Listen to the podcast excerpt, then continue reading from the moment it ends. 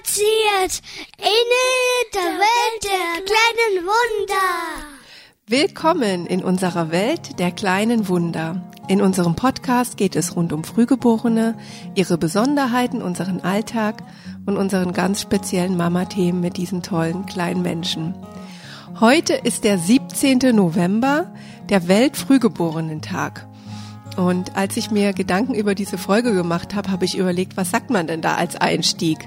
So von Frühchenmama zu anderen Frühcheneltern. Herzlichen Glückwunsch zum Weltfrühgeborenen-Tag. Hm, irgendwie unpassend.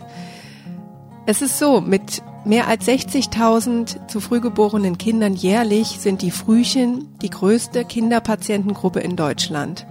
Der Weltfrühgeborenen-Tag wird weltweit begangen und er ist ins Leben gerufen worden, um auf die Besonderheiten der zu früh geborenen Kinder und deren Familien aufmerksam zu machen. Genau wie unser Podcast. Der kam allerdings ein bisschen später. In diesem Sinne wollen wir heute auch mal anderen den Raum lassen. Uns erreichen immer mal wieder ganz liebe E-Mails von Hörerinnen, die auch ihre Geschichte und ihre Geschichten mit uns teilen. Drei davon lesen wir euch heute vor. Also dann.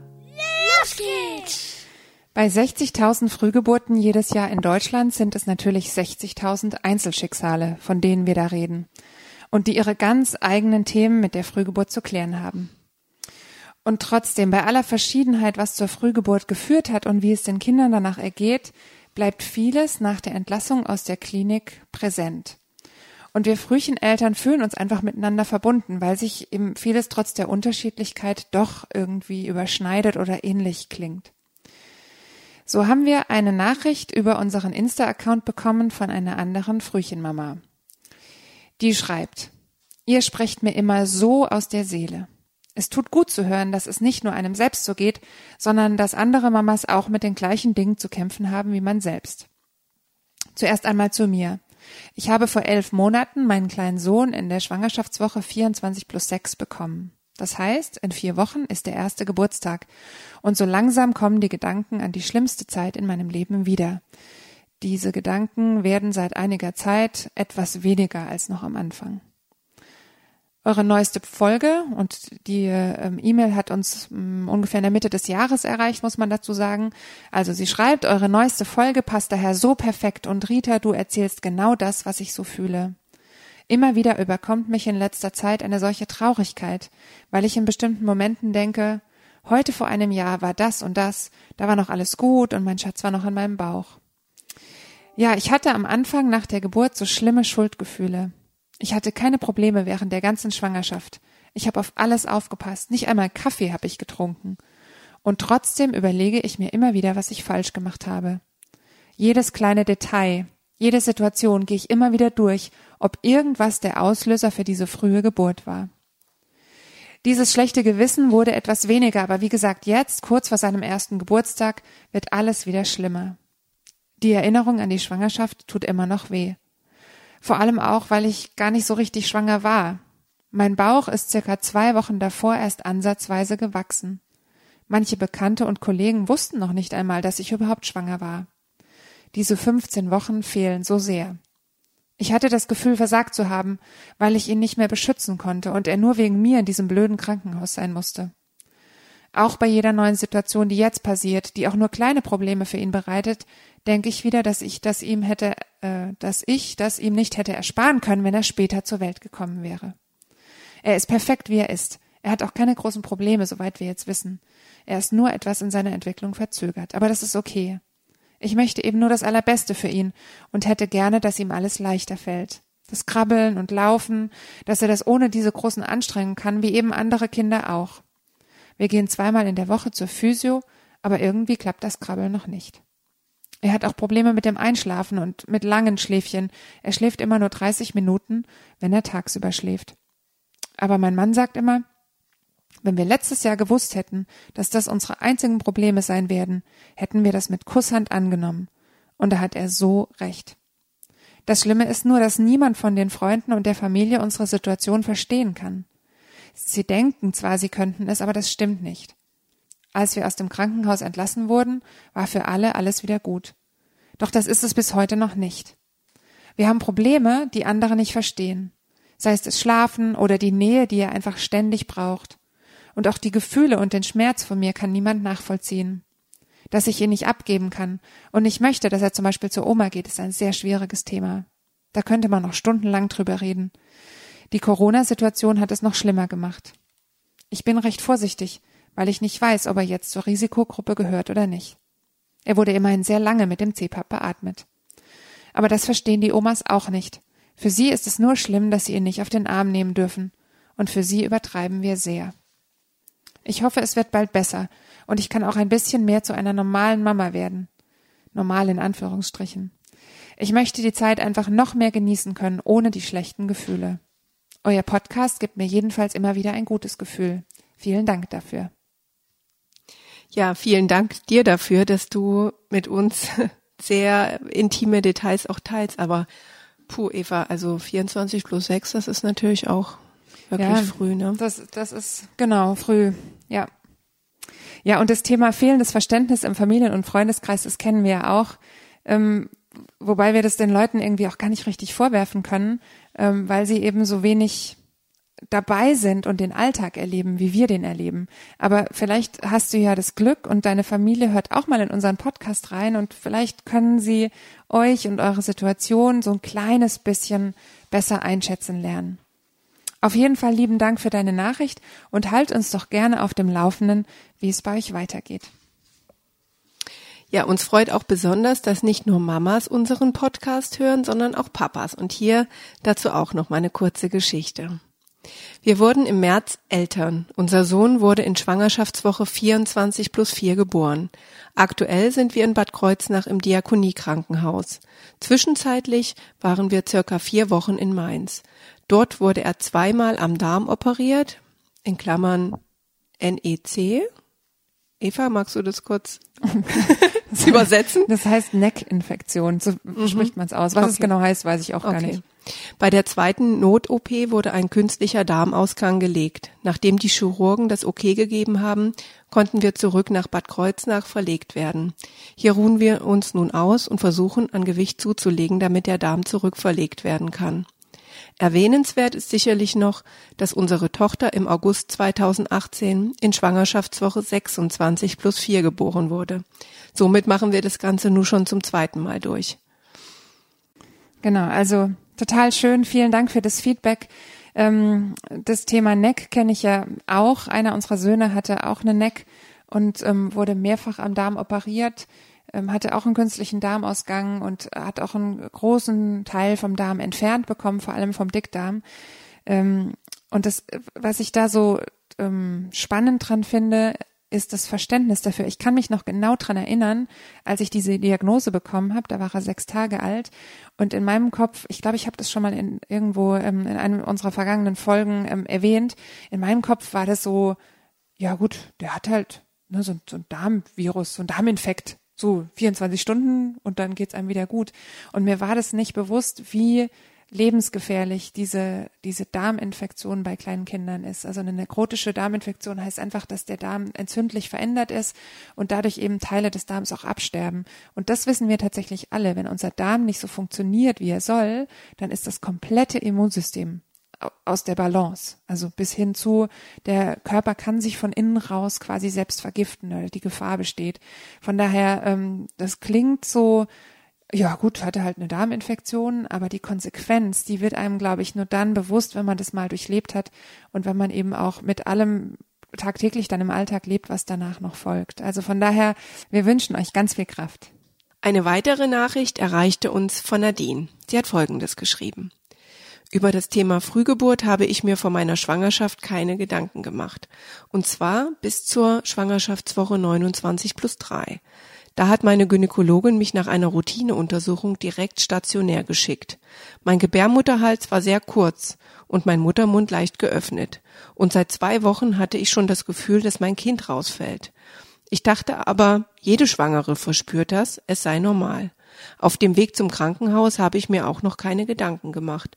Dort angekommen war der Gebärmutterhals aber schon komplett verstrichen und der Muttermund fünf Zentimeter geöffnet. Die Wehen kamen schon im Zwei-Minuten-Takt. Auch diese hatte ich nicht wahrgenommen und war der Meinung, ich dürfte gleich wieder nach Hause. Im Kreissaal wurde ich mit Lungenreife und Wehenhämmer versorgt. So konnten wir die Schwangerschaft am Ende tatsächlich noch bis zur Schwangerschaftswoche 35 plus 2 ziehen. In diesen Wochen lag ich die ganze Zeit im Krankenhaus und ich hatte dauerhaft Wehen. Ich musste mehrfach in den Kreissaal und wurde auf die Geburt vorbereitet. Am 11. Juni 2018 war es dann soweit.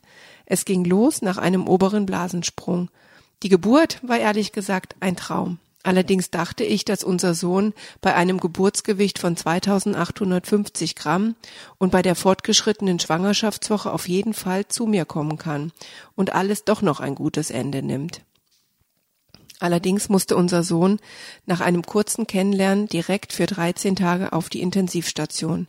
Er konnte die Temperatur nicht halten, sein Zuckerwert war zu niedrig und er hatte Gelbsucht. Und er wollte nicht trinken. Aber das wohl schlimmste Problem war die Sauerstoffsättigung. Er hatte bis zur Schwangerschaftswoche 37 plus 0 immer wieder Atemaussetzer und sogar einen kompletten Aussetzer, so dass er wieder geholt werden musste. Jeden Tag diese Angst. Wie war die Nacht? Wie viele Aussätze hatte er jetzt wieder? Und, und, und. Immer der Blick auf den Monitor und der Austausch mit den anderen Eltern im Zimmer. Ich komme selbst auch aus dem medizinischen Bereich und wenn man sich auskennt, macht es die Situation nicht einfacher. Nach 13 Tagen Intensivstation durften wir unseren kleinen Schatz dann endlich mit nach Hause nehmen. Seitdem lagen wir schon echt oft stationär, da unser Sohn ein sehr schlechtes Immunsystem hat und die Virusinfektionen bisher immer heftig waren. Obwohl er ja kein frühes Frühchen war, merkt man doch in der Motorik, dass er Unterstützung braucht und wir mit Physiotherapie nachhelfen müssen. Die fünf Wochen haben ihm einfach gefehlt und tun es heute noch. Wenn ich dann Gespräche von Schwangeren zufällig anhöre, dass deren Kind doch echt mal kommen soll, obwohl der Termin noch längst nicht ansteht, dann könnte ich ausrasten.